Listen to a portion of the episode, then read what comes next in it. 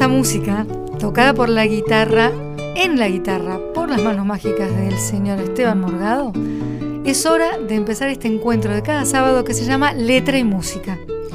Es una gran emoción para nosotros estar en la radio de todos y saber que estamos llegando a todo este maravilloso país y que en estos tiempos en los que vivimos, a diferencia de cuando lo hicimos, maestro, hace unos años, cualquiera podría estar escuchándonos desde cualquier lugar. Así es. Qué lindo es eso.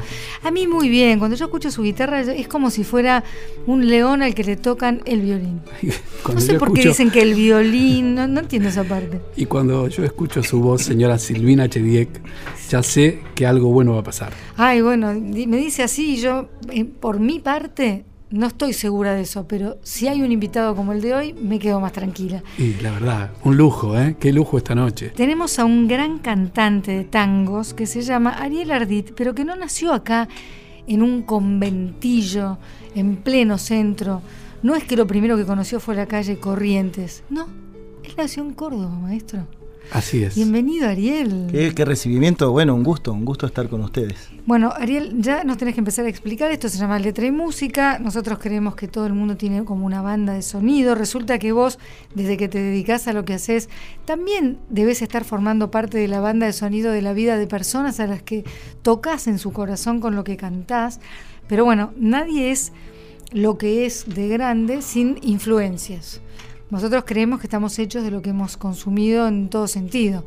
Amor, alimentación, libros, a veces libros, tele y música. Yo siempre digo lo mismo, en la nutrición, una vez fui a hacer una dieta, fui a hablar con un nutricionista y viste que te hacen un examen y te preguntan a qué hora te levantás, eh, cuántas cuadras caminas hasta el colectivo, si tenés auto, el estacionamiento, qué comes al mediodía, eh, te preguntan todo, hasta dónde te subís las medias, por ejemplo.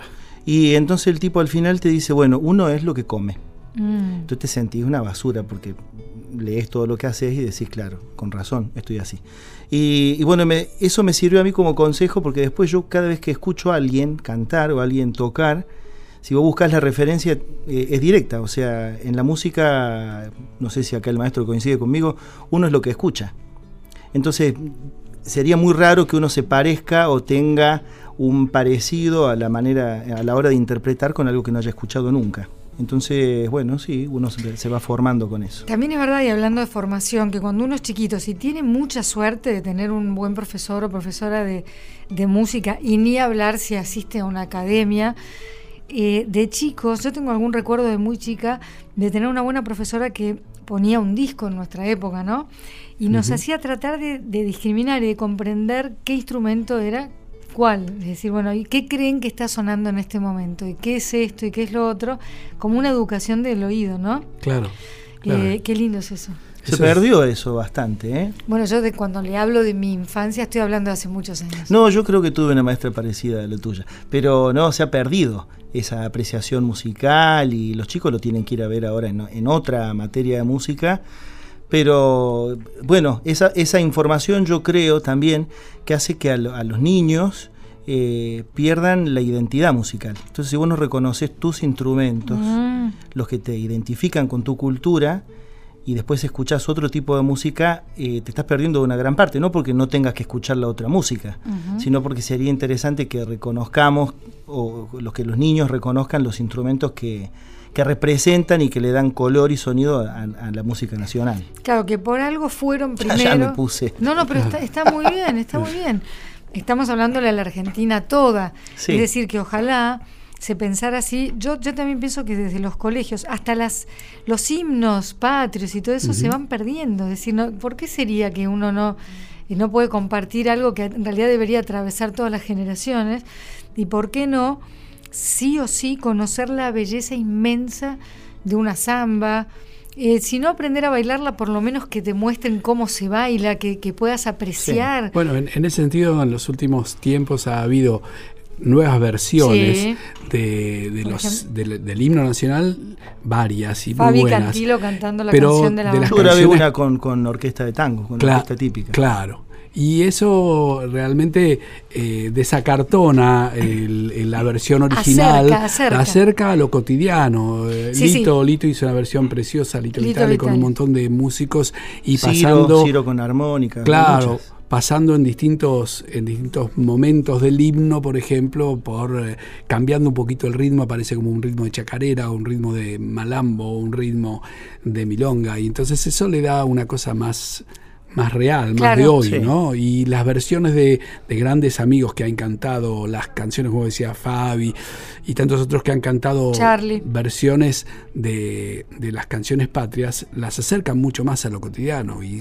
realmente suenan muy bien, suenan preciosas. Bueno, pero volviendo al folclore, por ejemplo, que se pueda distinguir eh, una cueca de una samba, que, que, primero eso, y después vemos. Yo después estoy a favor de que se escuche de todo por todos lados, pero no sin antes haber sido inoculados con, lo propio, ¿no? Sí, el conocimiento para poder después elegir, porque en realidad la, globalización musical está bueno, sucede eso que uno puede, tiene la posibilidad de escuchar un grupo de Inglaterra, un grupo pop eh, francés, pero mínimamente tenés que saber quién es Atahualpa Yupanqui para saber si te gusta o no, saber quién fue Aníbal Troilo para saber si te gusta o no.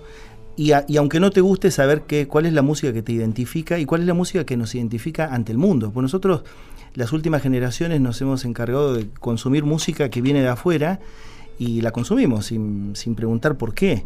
Y, es interesante que vos sepas también, el, que el consumidor de música, cuál es la música que representa al argentino en el mundo. Después uno puede escuchar lo que quiere, porque la mayor censura es la que hace uno en la casa cuando escucha música, cuando pone un disco, y ahora ni siquiera pones disco, apretas un botón y entras a alguna aplicación y tenés la libertad de escuchar a quien vos quieras. Esa es la verdadera censura que uno puede hacer o no con la música que quiere escuchar. Ariel Ardit, eh, ¿naciste en Córdoba capital? Sí, vos notaste un acento raro, pensaste que era de Francia. Yo pensé que sí. Nací en Córdoba Capital, sí. Ahí te toca el, potro. Nací en Córdoba Capital, no soy hincha de Belgrano, sino hincha de Talleres de Córdoba, que es el club, por supuesto, más representativo. ¿Me lo puedes decir en cordobés, Talleres? Talleres. De, un poquito más cantado. De talleres. Eso, ahí, ahí sí, ahí te creí que sos cordobés. Y bueno, ¿no? Y nací en Barrio Los Paraísos, viví en Córdoba. Te están escuchando ahí, entonces es lindo. ¿no? Cariño grande para toda la gente de Córdoba. Y viví hasta los ocho años. Después ya vine a Buenos Aires con mi mamá, con un hermano más chico. Acá vivían mis tíos, imitadores, cómicos, mi abuela, un tío abuelo y bueno, ya quedamos acá y me crié acá. ¿Pero en tu casa natal había más folclore o más tango? No, el, tango aparece en mi vida por mí. No tengo ningún familiar, es todo folclore. Entonces vamos con el folclore primero. Sí, no, claro. Eh, mi mamá es una gran cantante de folclore. Ah, ¿cómo se llama? Adriano Oviedo. Mi mamá trabajaba con Jaime Torres, con Eduardo Lagos. Hizo, hizo la gira esa famosa de Minón a Japón, que años después, como 20 años después, la hice yo. No. Eh, cantando tango. Pero digo, ella es sobrina de los fundadores de la revista Hortensia. Del Gordo Oviedo, el pelado Claro, ah, mirá vos, del Gordo eh, Oviedo, claro. Conini la, fue su, su padrino artístico, ah. los de la revista Hortensia. Sí, claro. Entonces venimos de, una familia de, de chantas. Un, día, la queremos conocer porque ah, ¿sí? ella debe pertenecer a una generación en la que no era tan fácil para una mujer que te apoyaran en tu carrera, ¿no? Una mujer joven, separada, con dos hijos, estaba buena, mi vieja, me, joven, me tuvo a los 18 años. Ah, o sea que muy fue joven. muy joven. Y, bueno, venir a Buenos Aires a pelearla a, las peñas, a los festivales, y siempre eso de, La música mm, tiene es muy machista, esto hay que decirlo también, mm. porque digo, yo después que empecé a trabajar de esto, eh, la mujer si es linda y canta bien es una, es una mezcla que en muchos casos es negativa también para, la mujer en sí. Y esas vivencias yo las tuve y, bueno, me, enseñaron algunas cosas también, pero eh, sí, no, mi vieja, bueno, yo tuve la suerte de invitarla a grabar conmigo con la orquesta y grabamos un vals, eh, el vals Tu Olvido. Y bueno, y mi abuela también cantaba. Entonces la reunión familiar era mi abuela que cantaba, mis tíos que se ponían peluca e imitaban a Sandro, Palito Ortega, Diango, eh, Roberto Carlos. Hacían eso, imitaban a los cantantes de folclore y mi vieja era la cantante seria y, y bueno, siempre cantó muy bien. Pero lo que me estás describiendo de golpe me llevó directamente como a un festival. O sea, te criaste en un festival. Ah, sí, sí. Mi vieja cuando aparecieron las pistas, en, cualquier reunión de cualquier reunión familiar ella hacía apagar la luz y, cantaba y pelaba sus pistas Qué lindo. ella siempre tuvo guitarrista, pero cuando apareció esto de la pista, y las probaba en una reunión donde, qué sé yo, era el cumpleaños de mi hermano más chico, y en un momento y había que ponerse serio. Y después había que reírse cuando mis tíos imitaban, o sea, era algo muy natural. y yo me crié en eso, pero, pero no había tango ahí, era todo folclore. Entonces vamos con una samba. Bueno, yo canté una primer samba que me daba mucha vergüenza y me subían arriba de un banquito y yo no quería, me daba vergüenza. Y después, claro, empezaba a cantarle y después no me quería bajar más del banquito. Ahora, lo que vas a cantar, que ahora vamos a contar la historia de esta ah, samba, no es para, un, para que un niño la comprenda cabalmente. No, eso lo, la comprendí después, por eso después de grande la elegí como, como la samba que me gusta y y además porque la sabía y la cantaba. A ver, cuéntele a la gente que pueda estar escuchando en un lugar no tan folclórico o a una persona muy joven, ¿qué, historia cuenta esta samba? La samba es del Chango Rodríguez, eh, un gran compositor cordobés. La historia, te digo que con el paso del tiempo también se ha ido modificando, pero la, historia original él cuenta que estaba, estaba preso por un episodio donde había tenido, bueno, había matado a un hombre y él está preso. Y lo romántico de esto es que él desde la prisión, a través de la reja, él ve a la luna y le escribe una samba a la luna como que la que está prisionera es la luna. Ah.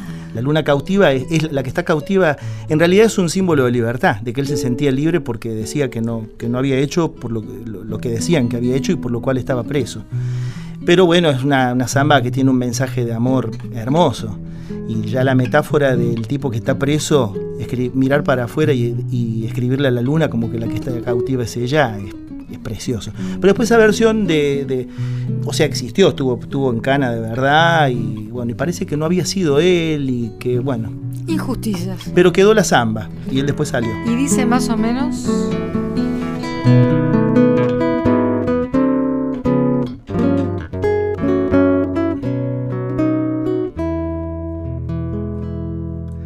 nuevo estoy de vuelta, después de larga ausencia, igual que la calandria que azota el vendaval. Y traigo mil canciones como leñita seca, recuerdo de fogones que invitan a matear. Y traigo mil canciones como leñita seca, recuerdo de fogones que invitan a matear. Y divisé tu rancho a orillas del camino, a donde los jazmines tejieron un altar. Al pie del calicanto la luna cuando pasa, peinó mi serenata la cresta del sausal. Al pie del calicanto la luna cuando pasa, peinó mi serenata la cresta del sausal. Tu amor es una estrella con cuerdas de guitarra y una luz que me alumbra en la oscuridad. Acércate a la reja, sos la dueña de mi alma, sos mi luna cautiva que me besa y se va.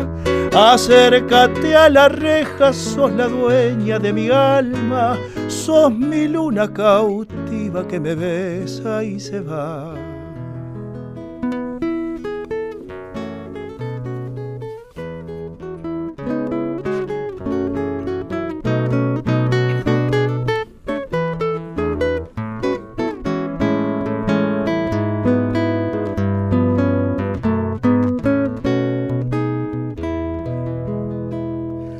Que mis grillos están enamorados, que llora mi guitarra, sollozos del sausal, el tintinear de espuelas del río allá en el vado, y una noche serena prendida en mi cantar, el tintinear de espuelas del río allá en el vado, y una noche serena prendida en mi cantar. De nuevo estoy de vuelta, mi tropa está en la huella, arrieros musiqueros me obligan a llegar. Tuve que hacer un alto por un toro mañero, allá en el Calicanto, a orillas del Sausal. tuve que hacer un alto por un toro mañero, allá en el calicanto a orillas del sausal. Tu amor es una estrella con cuerdas de guitarra y una luz que me alumbra en la oscuridad. Acércate a la reja, sos la dueña de mi alma, sos mi luna cautiva que me besa y se va. Acércate a la reja, sos la dueña de mi alma, sos mi luna cautiva que me besa y se va.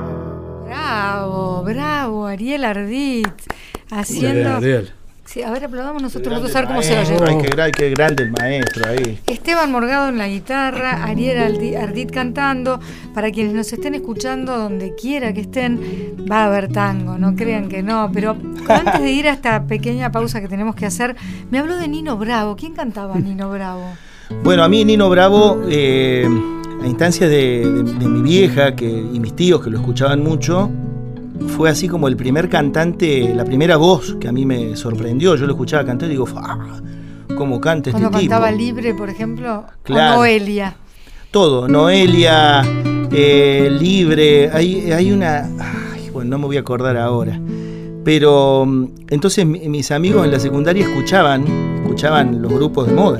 Por ejemplo, en esa época. Don Cornelio y la zona, los violadores, eh, en ese momento ya los Rolling Stones y, y todo eso que para mí era completamente ajeno. Entonces yo escuchaba a Nino Bravo, el dúo salteño, Mercedes Sosa, eh, a mi vieja, Lolita Torres, que, que le escuchaba cantar folclore. Iba con mi mamá a los programas, Argentinísima, todos esos programas, entonces escuchaba gente con grandes voces cantando en vivo folclore, entonces era muy difícil que, que me llegara otra música. Y bueno, y así fue. Y, y Nino Bravo, y, y cada, cada tanto vuelvo a Nino Bravo y digo, qué bien que canta. lamento y mi- Qué linda era esa. ¿no? Hay una hermosa que se llama ah, Sufro al pensar que el destino logró separarnos. La, la, la, la, la, la, la, y la, la, la. Es difícil porque además canta unas notas agudas, o sea, cantaba fenómeno Nino Bravo. Hay que pasarlo en todos los colegios. Y murió muy joven. Muy joven. Muy joven. Sí. Vamos a tratar de ahora, cuando hagamos la breve pausa, que lleguemos a esos agudos. Tenemos hoy en el sonido a Horacio Prada y en la, eh, Prado perdón, y en la operación a Sergio Hueve. Victoria de la Rúa está produciendo este programa. Es sábado a la noche. Creemos que ningún amigo está en cana.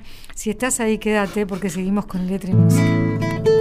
Estás escuchando Letra y Música. Estás escuchando Nación. Esto es Letra y Música, suena la guitarra del maestro Esteban Morgado y hoy tenemos como invitado a Ariel Ardit, este cordobés que nació rodeado de música, de humor, de cosas de mucha calidad, pero claro, todavía no nos contó en qué momento de su vida se cruza con el tango y ya queda ahí atrapado en las garras del 2x4. Por decir algo, no sé ni no, qué qué- lindo, qué lindo que sonó. Yo te digo 2x4 y no sé qué quiere decir. ¿entendés? Bueno, eh, Es- eh, es originalmente era costumbre. 2x4, fue, fue 4x4. Claro. Eh, pero es verdad.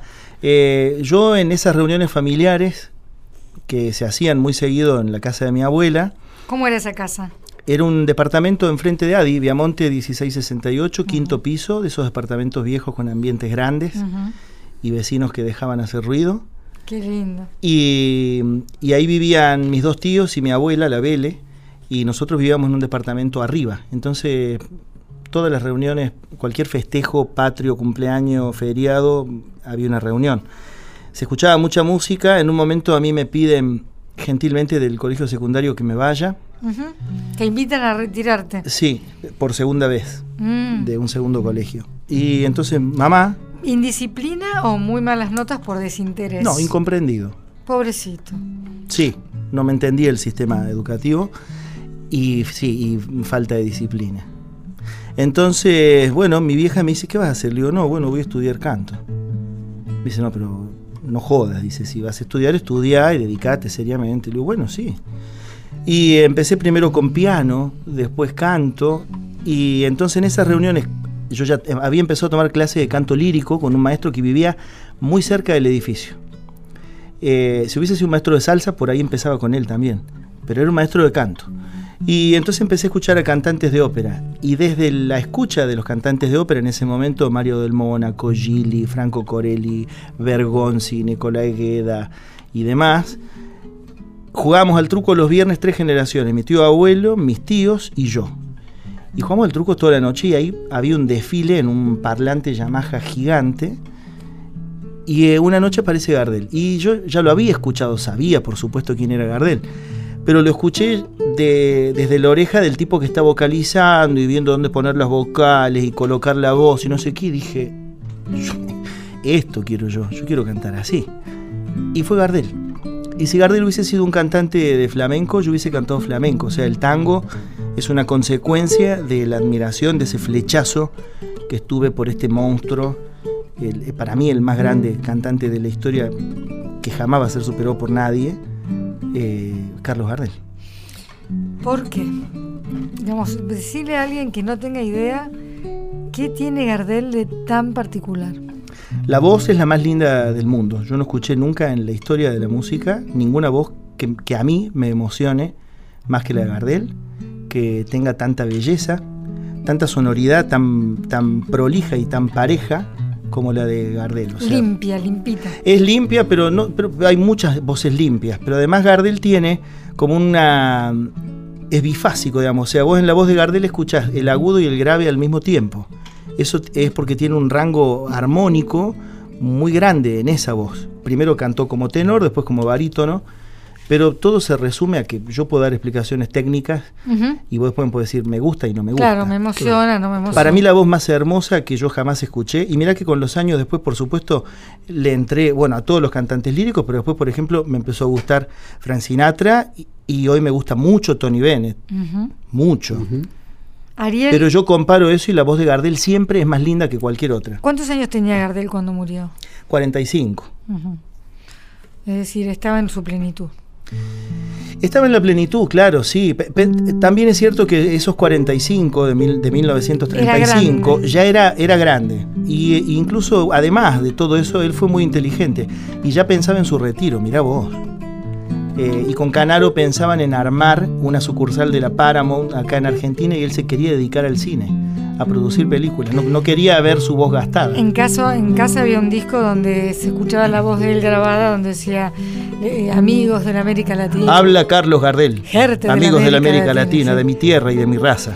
La empresa Víctor me ha pedido les informe de mi contrato de exclusividad con ellos. Bueno, ese fue su último anuncio, es la última gira que, que él no logra terminar no llegó, a, no llegó a México, no llegó a Cuba.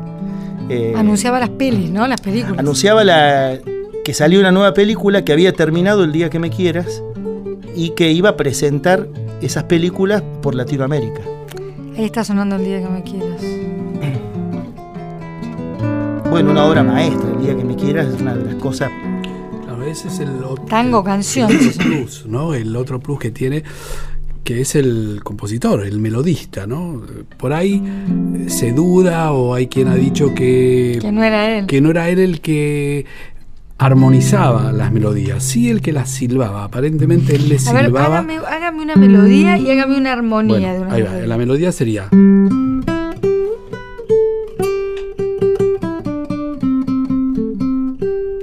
Y hay alguien que a eso, que él silbó, la melodía es lo que uno canta en el colectivo, lo que sirve a la regadera.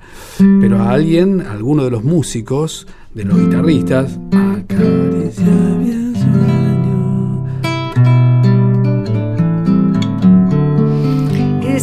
armonía la arropa a la melodía. Exactamente, la mejor definición. Qué buena definición. La, de, arropar es extraordinaria. Dejamos La tomo para siempre. Nunca lo había dicho. Es una palabra que dicen muchos los españoles, pero en realidad se refiere a cuando una persona está mal, triste o lo que fuere, fue arropada por las personas que la querían. Claro. Y me gusta tanto eso. Bueno, en este caso a la melodía la arropa la armonía. Hay, mucho de eso, claro. uno ve a Gardel tocar la guitarra en las películas, justamente hablando de eso, y ve que pone y mueve muy poquito los dedos de la mano izquierda. Difícilmente haya podido hacer.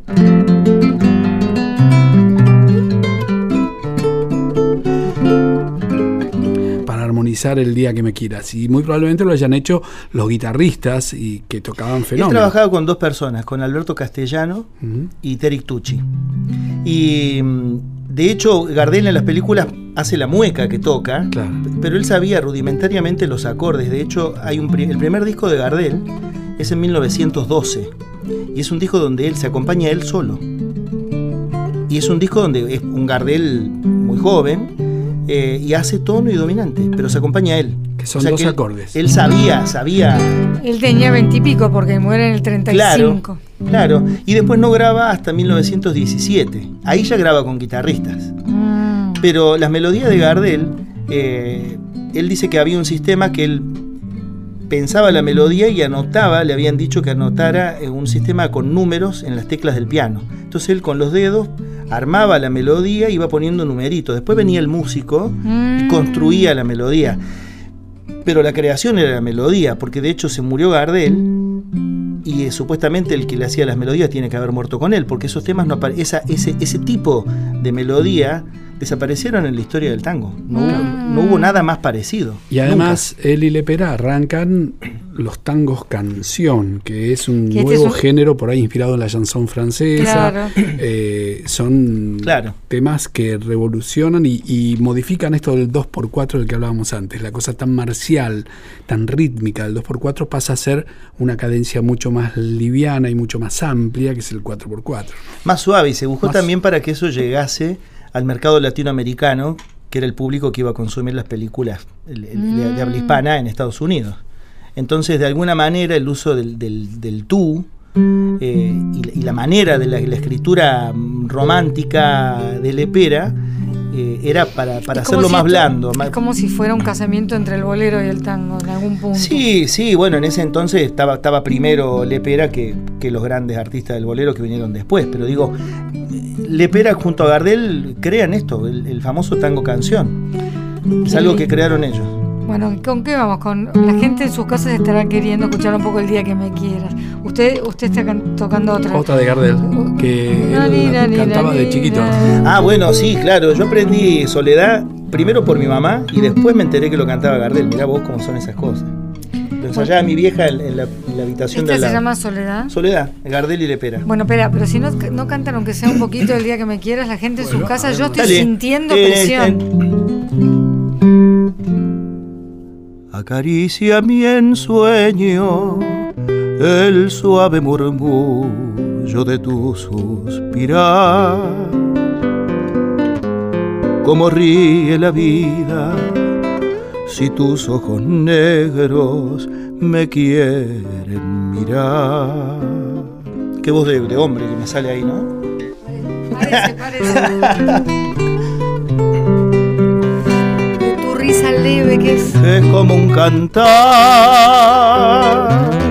Ella quieta mi herida, todo, todo se olvida.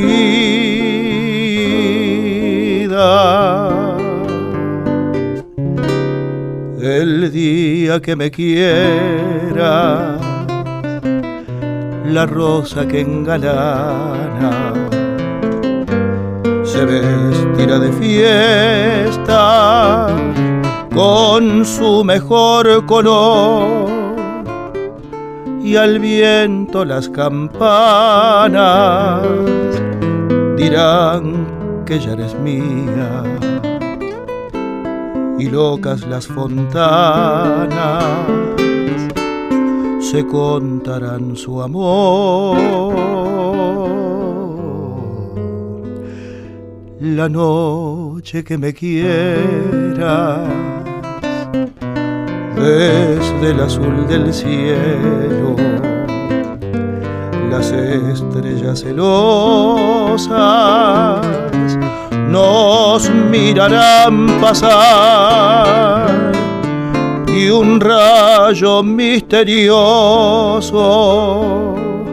hará nido en tu pelo luciérnaga curiosa que verá que eres mi consuelo.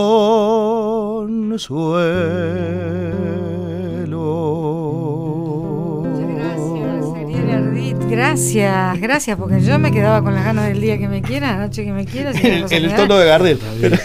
sí, vos la, cantás más arriba, ¿no? Sí, pero bueno, pero es una versión más, más, macha.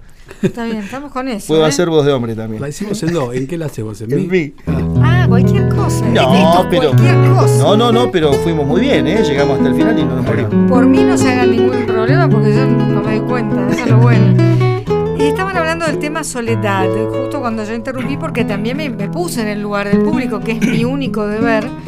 Y digo, están hablando tanto del día que me quieras. ¿Quién no ha derramado un lagrimón con el día que me quieras? Es precioso. ¿Y Soledad qué historia tiene? Soledad es una. tiene momentos metafísicos la letra y eh, es de la película El tango en, en Broadway. me habla en serio me está No, de verdad. No me tome el pelo. Hay un desfile de extrañas figuras que me contemplan con burlón mirar. Tiene, tiene, tiene momentos... Fantasmagóricos. Exactamente. Y en la película está Gardel esperando a una chica en el tango en Broadway. Y él mira, es, es buenísimo el efecto del momento. Él mira un reloj y mira su reloj de mano y está esperándola a ella que no viene. Eh, está con una gran mansión él, y mira y en el, en el reloj aparece la cara de ella. Y entonces él está de smoking y, entonces se apoya contra un lugar así, contra una pared y empieza a cantar. Y cuando él está cantando, ella viene caminando y, y debajo del patio se apoya sobre un árbol y lo espía como canta. Era Gardel. Era Gardel, era Gardel, era Gardel. Inventó todo, inventó todo el romanticismo. ¿Y cómo dice la letra y la música, Maestro Morgado, Ariel Ardit?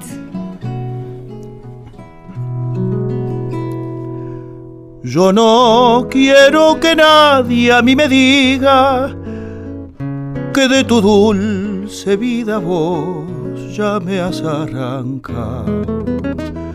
Mi corazón una mentira pide al esperar tu imposible llamado. Yo no quiero que nadie se imagine cómo es de amarga y honda mi eterna soledad. Pasan las horas y el minutero muere la pesadilla de su lento tic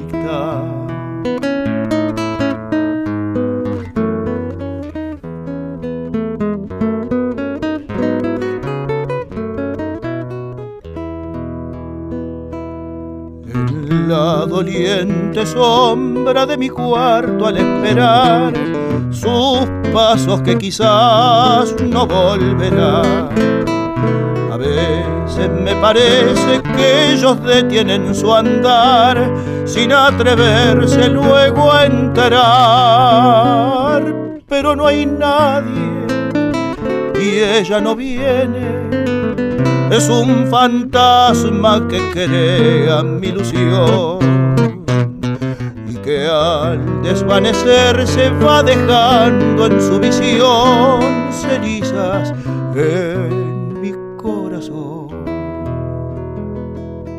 En la plateada esfera del reloj, las horas que agonizan se niegan a pasar desfile de extrañas figuras que me contemplan con burlón mirar. Es una caravana interminable que se hunde en el olvido con su mueca espectral. Se va con ella su boca que era mía. Solo me queda la angustia de mi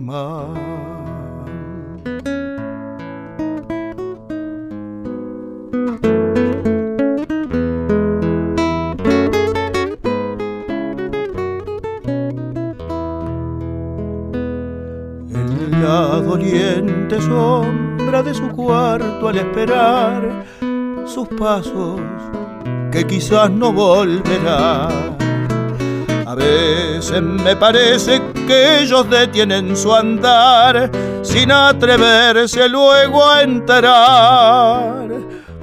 Pero no hay nadie y ella no viene. es un fantasma que crea mi ilusión que al desvanecer se va dejando su visión, cenizas en mi corazón.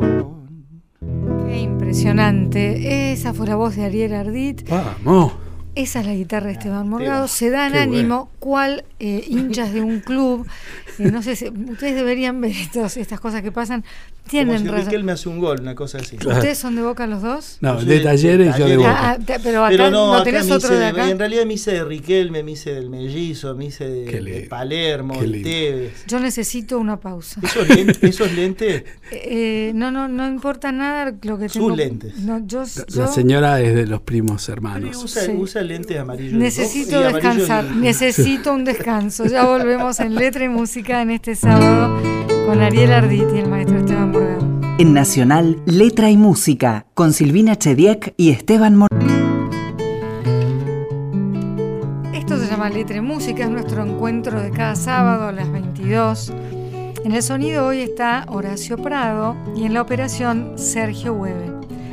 Nuestra productora es Victoria de la Rúa, suena la guitarra del maestro Esteban Morgado y nuestro invitado de hoy se llama Ariel Ardit, nació en Córdoba, tuvo una infancia y una adolescencia influidas por muy buena calidad de música, de humor.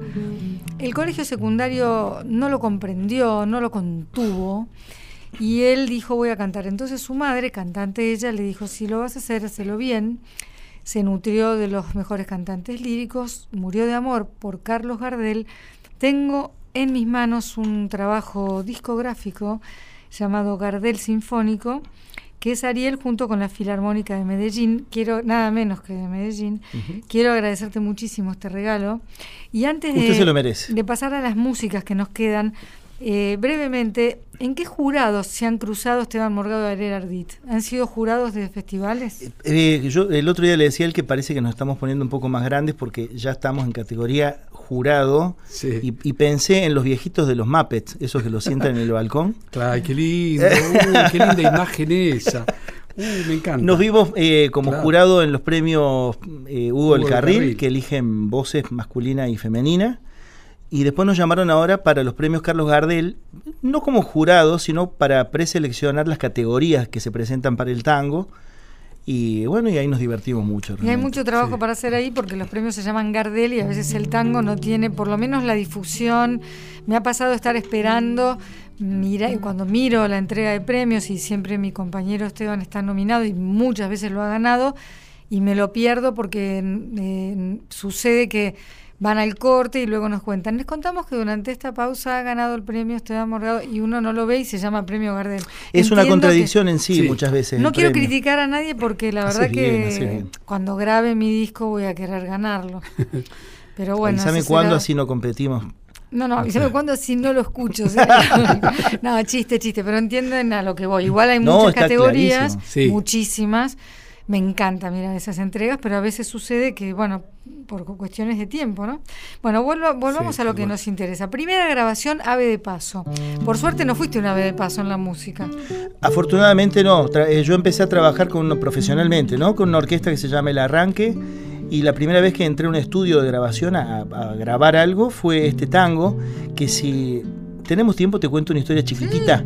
Es de Cadícamo y Charlo, Carlos Sí. Pérez de la Riestra. Y la eh, figura, eh, letra y música de Cadícamo. Y en realidad es de Charlo y Cadícamo. Lo que pasa es que en ese momento, se puede contar, igual no nos escucha nadie, hasta ahora ya es tarde. No. Eh, Nada más, Charlo, que, nada más que en la Antártida y en la Quiaca, no, no se preocupe. pero no van a contar nada, porque esta hora la, No. la gente es muy, muy de Discreta, guardar, discreta. discreta. Eh, Charlo conoce una mujer en Río de Janeiro. Rara vez se da que un cantor de tango por ahí tiene la posibilidad de acceder fácilmente a una mujer y pues, se dio Ah, muy acá. rara vez. Y se enamora. Entonces tienen un romance como de verano en Río de Janeiro. Entonces él escribe el tema. Que te puede durar todo el año un verano de Río de Janeiro. Claro, claro, por eso no se quería volver él. Claro. Y escribió el tema y estaba con Cadícamo, entonces le dice, la letra la firmas vos. Mm. Pero yo no tengo nada que ver con esto. La letra, porque él estaba casado en ese momento. Claro, no volvía nunca más a su casa. Claro, entonces así queda firmado, pero es una historia de amor y cuando habla de Río está hablando de Río de Janeiro. A ver cómo dice Ave de Paso. Es una declaración de amor muy linda, que algunas alegrías ha traído. Ha llegado el momento, querida, de ausentarme quién sabe hasta cuánto. En mis labios se asoma temblando una mueca que dice el adiós.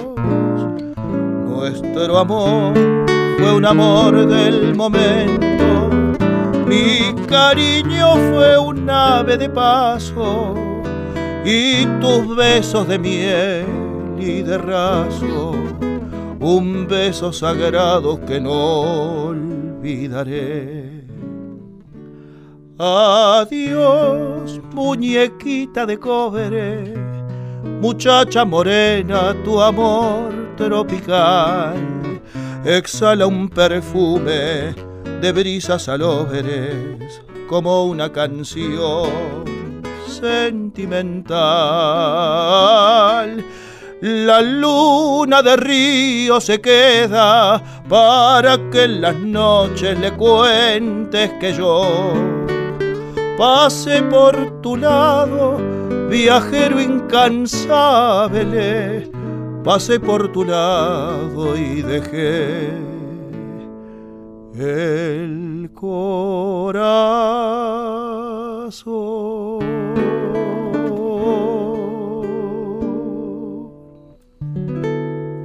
Resulta que el problemita se lo dejó a Cadícamo, que la mujer le habrá dicho, ¿y vos qué estuviste haciendo en Brasil? Claro. Ay, divino, la verdad Es que es divino. sí. Claro, le, le cuesta creer a una mujer que eso fue simplemente una inspiración, una historia que le contaron. No, el hombre le pasó. ¿Le pasó? ¿Qué Claro, mirá qué hermoso lo que escribió.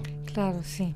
Bueno, va. ve de paso, está No bien. importa, está bien, con eso no hacemos nada. Lo importante es la obra, lo que queda, más allá de los problemas. Claro, porque después sirve, como usted dice, después sirve para arrimar el bochín de todas maneras. Ah, no, eh, por- ese es el gran legado que han dejado los grandes artistas del tango a, a esta juventud que vino del después. tango, los boleristas, César Pueyrredón, toda Han la gente que ha ayudado a acercarse. Exactamente, exactamente. La gente que te ayuda a decir lo que no te sale a vos. ¿Viste? Y llega un momento que vos escuchás algunos tangos y sentís que, lo, que los hicieron para vos realmente. ¿Cómo fuimos? Uy, Mirá cómo me, cómo me adelantó. Eh, eh, fuimos un tango que yo escuché toda la vida y sentí que no era para mí. Y porque aparte lo cantaba todo el mundo. Y en un momento me llegó y yo dije, esto, esto me, lo, me lo están diciendo a mí. Bueno, es una cosa hermosa. ¿Qué querés? ¿Lo canto?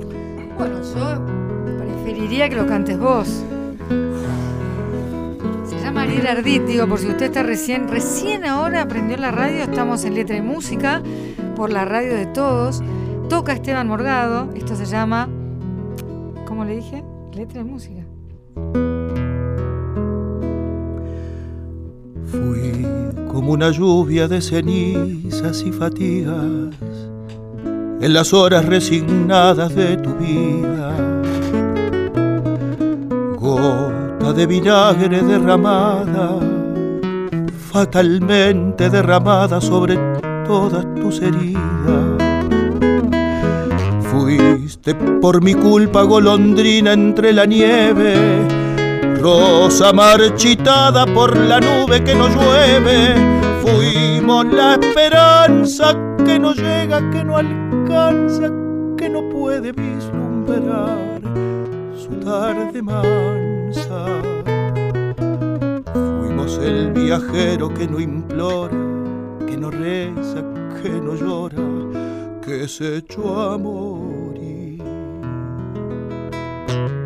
Vete, no comprendes que te estás matando, no comprendes que te estoy llamando. Vete, no me beses que te estoy llorando y quisiera no llorarte más. No ves, es mejor que mi dolor quede tirado con tu amor, liberado de mi amor final. Vete, no comprendes que te estoy salvando, no comprendes que te estoy amando. No me sigas, ni me llames, ni me beses, ni me llores, ni me quieras más.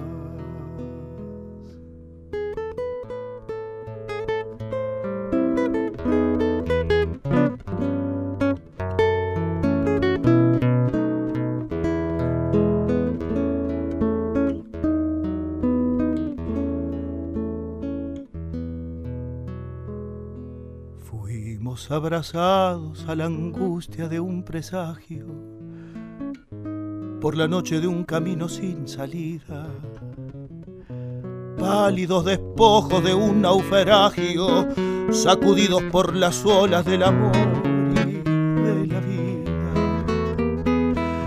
Fuimos empujados en un viento desolado, sombra de una sombra que tornaba del pasado Fuimos la esperanza que no llega, que no alcanza, que no puede vislumbrar la tarde mansa. Fuimos el viajero que no implora, que no reza, que no llora, que se echó a morir. Vete, no comprendes que te estás matando. No comprendes que te estoy llamando. Vete, no me beses que te estoy llorando. Y quisiera no llorarte más. No ves, es mejor que mi dolor quede tirado con tu amor de mi amor final. Vete, no comprendes que te estoy salvando, no comprendes que te estoy amando. No me sigas, ni me llames, ni me beses, ni me llores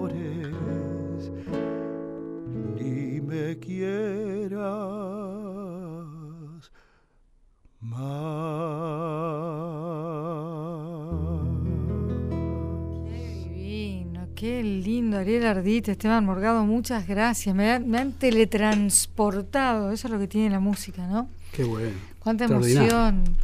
A mí este, este tango eh, me, atraviesa de una manera, bueno, eso, de, que uno tiene que vivir y madurar algunas cosas. Y yo este tango de verdad lo escuché toda la vida y siempre me pareció qué lindo, qué bonito. Y hay momentos de la vida donde te llevan a, a vivirlos de otra forma. Claro. Claro, hay gente que necesita tirarse en parapente. Nosotros escuchamos esta música ya es nuestro deporte de riesgo. Yo particularmente no tengo nada contra la gente que hace deportes de riesgo. Yo digo ya con más que esto no necesito. ¿Alguna vez probaste escribir? Estás nutrido de mucha poesía. Escribí varias cosas. Vos sabés que en un momento escribí un programa de radio y escribí algunas cosas de humor. Mira. Y una vez escribí una samba y cuando la terminé de escribir yo estaba chocho y vino mi viejo y me dijo, igual a la, a la samba de Capilla del Monte. Uh, la rompí, la tiré. Claro. Es una samba, bueno, nada, quedó ahí. Pero en algún momento voy a escribir. Capilla del Monte, también. No, porque justo había escuchado yo una samba a Capilla del Monte Ando buscando tu nombre, Capilla del Monte, la irarara. Y no sé, me quedó la melodía y escribí, aparte algo muy sentido. Eh, y me costó, no es que. aparte yo sé cuatro acordes en la guitarra. Eh. Y cuando la terminé le digo, mira viejo, igual la samba de Capilla del Monte. Mm. ruido de papeles que va rompiendo. Y bueno, pero en algún momento sí, igual no me presiono porque también hay que tener la condición. El hecho de que uno cante y que haga cosas tampoco te da la condición de, escribir, pero bueno, si se da en algún momento, sí. ¿Sentís que tu personalidad para cantar la encontraste rápido? No, la fui madurando y buscando y, básicamente con las cosas que a uno no le gusta. Siempre hay, hay, hay una distancia entre lo que uno desea y lo que uno realmente tiene o lo que realmente es. Y eso es precisamente el mejor camino para la búsqueda. Por eso yo cuando hablo de Gardel digo que es como una ilusión óptica, porque uno muchas veces siente que, que va en, camino de o, técnicamente y, cuando pensás que más o menos lo volvés a escuchar y decís, no, es imposible esto. Pero es la mejor manera de, sentir que uno puede transcurrir aprendiendo todo el tiempo. Ahora, Ariel, yo también soy fanático de Gardel, ¿no? Digo, pero ¿qué te pasa cuando escuchás esas R's por N cuando dice carpanas o, esa manera sí. de, yo lo, un canto que en realidad el tipo podía decir tranquilamente campana. Sí, pero era, era como, una como una maña en realidad. Y el, gesto técnico de la R es porque la N, si vos decís, eh, la la, las campanas, te cierra la. Me dijeron que había algo técnico ahí. Sí, claro. Y entonces la R hace que mantenga el timbre de la voz. Y en ese momento, eh, para los métodos de grabación, los tipos buscaban todo el tiempo cantar acá en el resonador y que la voz sea brillante. Y, de hecho Gardel pasan los años y lo pones al lado de cualquier cantor y la voz de él tan colocada, todas las frases como que todas las notas de la guitarra estén todas en el mismo lugar, ninguna apagada. Y eso técnicamente también Gardel, claro, lo supera a todos, a los de esa época y a los de ahora. Mm, no sé. sí, yo sí. yo sí. No, no, sé, digo, si es posible humanamente hacer eso. Todas las notas en el mismo lugar. Claro. Bueno, yo qué sé. Hacemos lo que podemos, los humanos. Pero las pasiones son las pasiones y vos cuando te decidiste por esto y tu madre te invitó a estudiar fuerte, ahí te jugaste. Sí, yo me la jugué porque soy un cara dura. Aparte, trabajé de muchas cosas, vendí señaladores en los colectivos, vendí cobertura médica puerta a puerta, ollas, eh, remeras, eh, trabajé en un sex shop, trabajé en una casa de fotografía. Eso es interesante. ¿Cómo no lo sabemos? Eh, entre los músicos no se sabe eso. es una, empresa que ya, que ya cerró, pero es la primera empresa importadora, exportadora, importadora, perdón, de productos eh, de, sex shop. sí. claro. Y mm, se llamaba Novelty, en la calle Córdoba, entre a la vuelta de mi casa entre Rodríguez Peña y Callao. Entonces yo clasificaba productos. y es se ríe. Qué buen trabajo. Y bueno, por ejemplo, una de las cosas que más clasificaba era algo que llamaba King Con Doble. Ajá. Caramba. No sé si. Me imagino. No, no, no te cuento más nada. pero eh, bueno, y me fue muy bien. Trabajé un tiempo ahí, ganaba, ganaba un dinero. Pero siempre en, paralelo cantaba, siempre. Sí, siempre tenía la ambición y además, por ejemplo, eh, era mis tíos tenían un trío de humor y cuando uno de ellos estudió, uno de ellos se recibió de abogado. Siempre hay una oveja negra. siempre hay una oveja negra. Y entonces tenía que dar derecho penal y entonces yo fui a reemplazarlo. Pero bueno, con ellos andaba de muy chico en algunos cabarets, en algunos lugares, mm. con Jorge Corona. Eh, digo, empecé a salir tempranamente de noche. Por eso soy ahora este hombre serio que vos ves. Claro, porque ya conoce la noche. Ya maduré. Ya conoce, ya vio la flaca, fanera escangallada en esa madrugada salir del cabaret. No, me ayudó mucho para el tango eso. Y sobre todo la atención al público. Trabajé años en una casa de fotografía. ¿Y vos entraste al arranque cuando arrancó el arranque. Hace un año ya que estaba la orquesta que habían grabado el disco y, empecé a trabajar con ellos y fue un momento donde empezaron a viajar mucho. Y, Pero yo no tenía mucha formación con esto, yo estaba acostumbrado a cantar en los boliches, en el boliche, donde el, guitarrista tiene esto que, que, hay que decirlo, o sea, que, un guitarrista tenga el oficio de acompañar, hmm. no es lo mismo que, que, él tiene el oficio de leer, o sea, como acá Esteban, que te puede acompañar cualquier cosa. Puede hacer Vos te quedás con el tiempo, te equivocás y siempre el guitarrista con oficio te llena. Y yo después fui a pasé a una orquesta donde había ocho tipos que leían una partitura y que no me estaban esperando a mí. Entonces al principio no, no fue nada feliz, yo tenía un montón de problemas con eso. O sea, no fue que dotado y el pibe debutó en primero y la rompió, me costó. Pero bueno, siempre fue muy simpático. Ubaldo Matildo Filiol debutó con seis goles en contra en su arco y se repuso y se convirtió en Filiol. Así que de eso. ¿Estás hablando de River? Yo estoy hablando de Filiol. Filiol, perfecto. Arquero de la selección. Googlea. Dicen, dicen que es el mejor arquero de la historia, mm, muchos. Yo estoy de acuerdo con eso y bueno, no, Maradona lo dice. debutó en River. Casualmente lo dice Maradona que no jugó en River. Bueno, ¿por qué te reconocen? Porque vamos a cerrar con este tema por Mariposita. Es un tema muy personal que, del cual no me gustaría hablar, pero no, Mariposita es el eh, de cuando cantaba en el arranque, es uno de los, de los temas que grabé y a la gente le gustaba. Y había versiones de Goyeneche, de Marino, y te identifican con un tema. Empezó a gustar y entonces me lo pedían en todos lados, aún hoy en día. Entonces, como letra y música fue volando esta noche de sábado, queremos agradecer a la Radio Nacional que nos da esta oportunidad. Queremos ser agradecidos. Espero que este agradecimiento lo podamos transmitir durante meses y meses, maestro, porque no hay que dar por sentado nada en esta vida. Seguro, claro. Gracias, Esteban Morgado. Gracias, Silvina Chediek. Muchas gracias, Ariel Ardit. Muchas gracias, muchas gracias a vos, acá al maestro Esteban, al maestro jurado. Y a cada persona que esté donde esté escuchando este programa. Mariposita por Ariel Ardit y usted se lo lleva, señor operador, cuando lo considere necesario. Un bandoneo con su resuello tristo, la noche en el cristal de la copa y el bar, y del tiempo que pasó mi corazón